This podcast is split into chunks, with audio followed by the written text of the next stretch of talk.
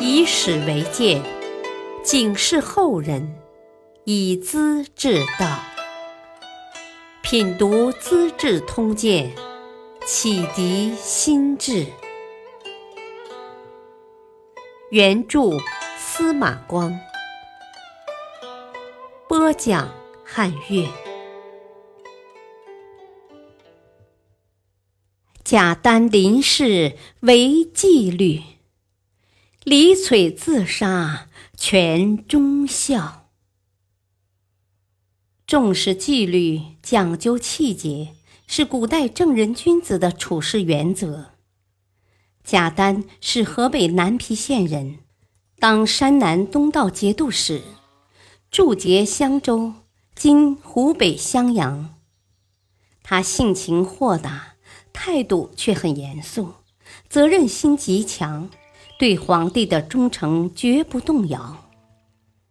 一次，他派遣行军司马樊泽到凉州向德宗汇报军情。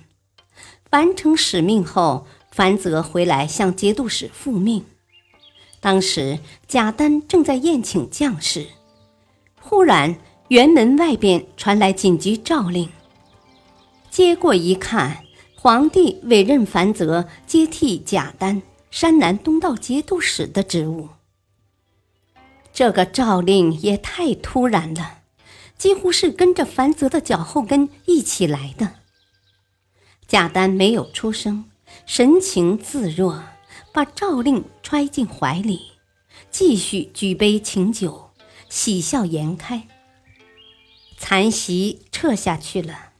贾丹请樊泽过来，把诏令告诉他，转身向大家宣布，要将领们拜谒新任节度使。众人都大感惊异。牙将张献甫怒不可遏，气狠狠地骂道：“哼哼，行军司马替将军问候天子的起居平安，汇报军务。”竟然私自图谋利益，抢夺节度使的位置，太不忠诚了，应当杀掉他。不少将士也随声附和。贾丹扫视一眼整个大厅，立即厉声喝道：“张献福，你说的什么话？天子下的命令容许怀疑吗？”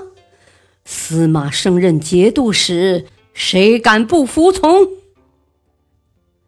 说罢，大踏步的走出厅堂，马上收拾行李，带着张献甫离开襄州，进京去了。原来朝廷是调贾丹出任中央工部尚书，他生性爱好读书，精通地理，他亲自绘制的陇石。山南及黄河经界图是中国地理学上的重要文献。他还撰有《海内华夷图》《古今郡国县道四夷书》，也是古代地理名著。这是和他的严肃认真态度分不开的。贾丹讲纪律，李璀讲气节。李璀。是李怀光的儿子。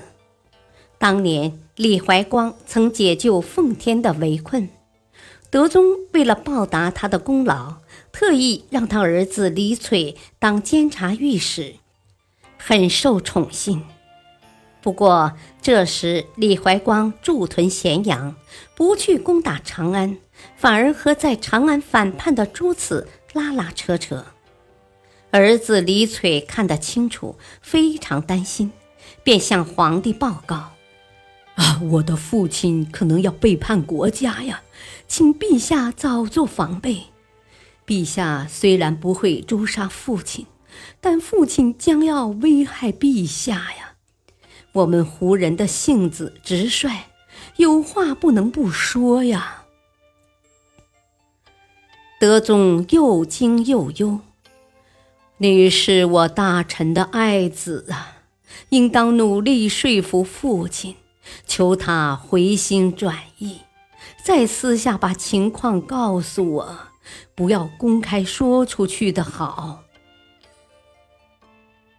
李翠答道：“哦，父亲是很爱我的，我也很爱父亲和族人，可是我却没法说服他，万不得已才向陛下报告的。”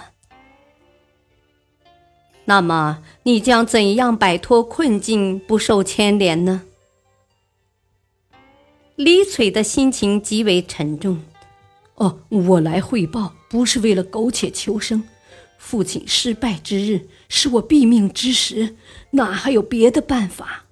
哎，要是出卖父亲，保住自己的性命，陛下能看得起这样的人吗？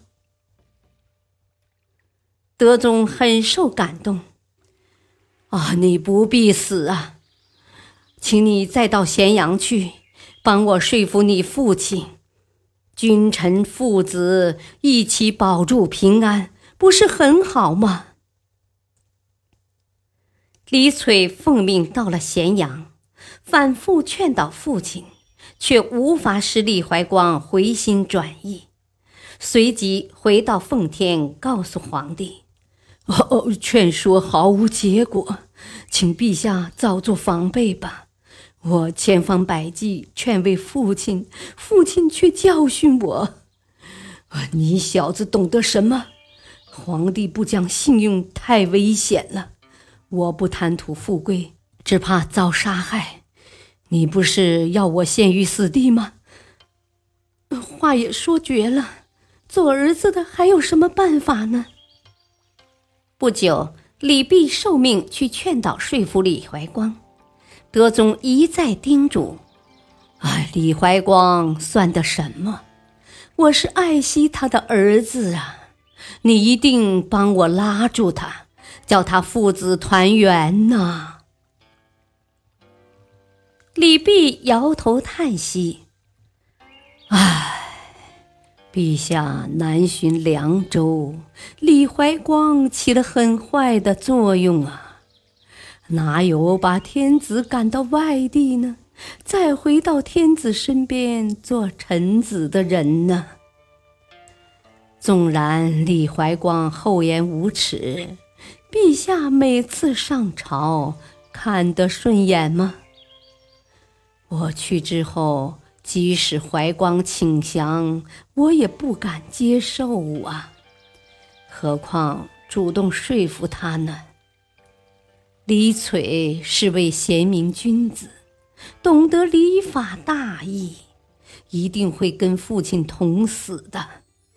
他若不死，也就不值得尊敬了。果然。唐朝的大军包围了李怀光的部队，他感到计穷力竭，无颜见人，便上吊自杀了。李璀接着杀死两个兄弟，也跟着自缢而死。他之所以走必死之路，是要微臣尽忠，微子尽孝，不背叛国家和皇帝，也不背叛父亲。在两难选择面前，他不能选择，只能毅然走向死亡，算得一位讲气节的烈性汉子了。感谢收听，下期播讲农民丰收遭何敌，公事白望害百姓。敬请收听，再会。